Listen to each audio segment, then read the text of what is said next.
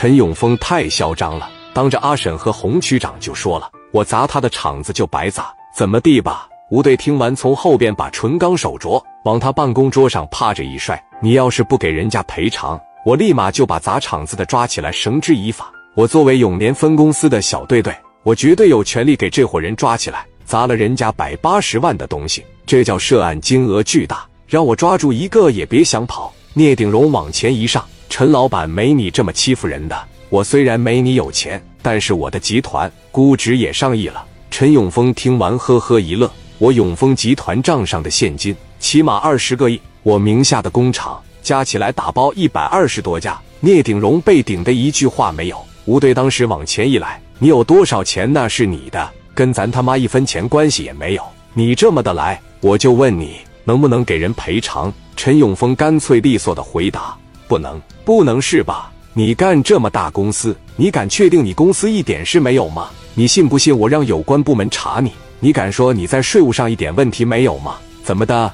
你想过过招呗？那来呗！你是分公司的，我打个电话。陈永峰电话直接打给是总公司的老一了。喂，张局，我是陈永峰，陈总你好。我这个永丰集团这些年为咱们邯郸做的贡献不小吧？那还说啥了？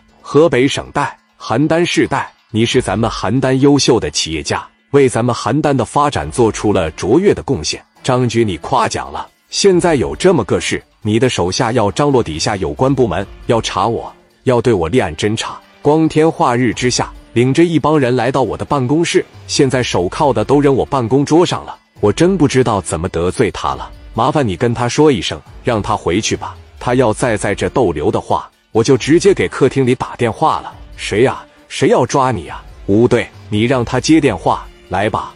吴支队接个电话。吴队电话一接过来，喂，小吴，哎，领导你好，你干啥去了？我和我们红区在这个永丰集团过来解决点事，你他妈先解决解决自个的问题吧。你媳妇跟七八个老爷们好着呢，你不说回去管管你媳妇，你他妈查人家永丰集团去了，别他妈给我丢人现眼了，赶紧滚回去，别因为这个事把陈总得罪了。人家给客厅里打个电话，连我捎带脚一块都收拾了。我下台那天，我头一个把你给撸了，赶紧滚吧！一天查查查的，有能耐查查你媳妇跟谁睡觉了。说完电话，啪就给撂了。领导，领导，陈永峰从桌上给这手铐的一提了起来，来，还给你，想调查我，随时来。吴队当时跟红区就说了：“哥，这个事啊，官大一级压死人，不好意思，我得走了，再不走，我媳妇都让人糟蹋了。”说完，扭头说了一句：“收队，直接走人了。”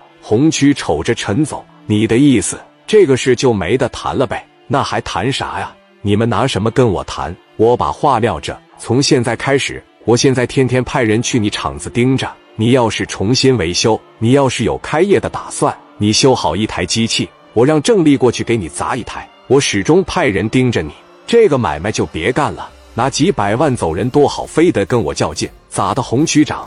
你还不走？要不我让市里给你打个电话啊！聂鼎荣当时往前一上，你他妈太过分了吧！这也太欺负人了！你觉得在河北没人能弄了你呗？在邯郸你就最大了呗？你刚才说啥？我说你他妈有点过分了，更过分的还在后面呢！操，说话跟我妈妈的！郑丽打他，这一说郑丽打他，郑丽拿个小西瓜刀奔着聂鼎荣就来了。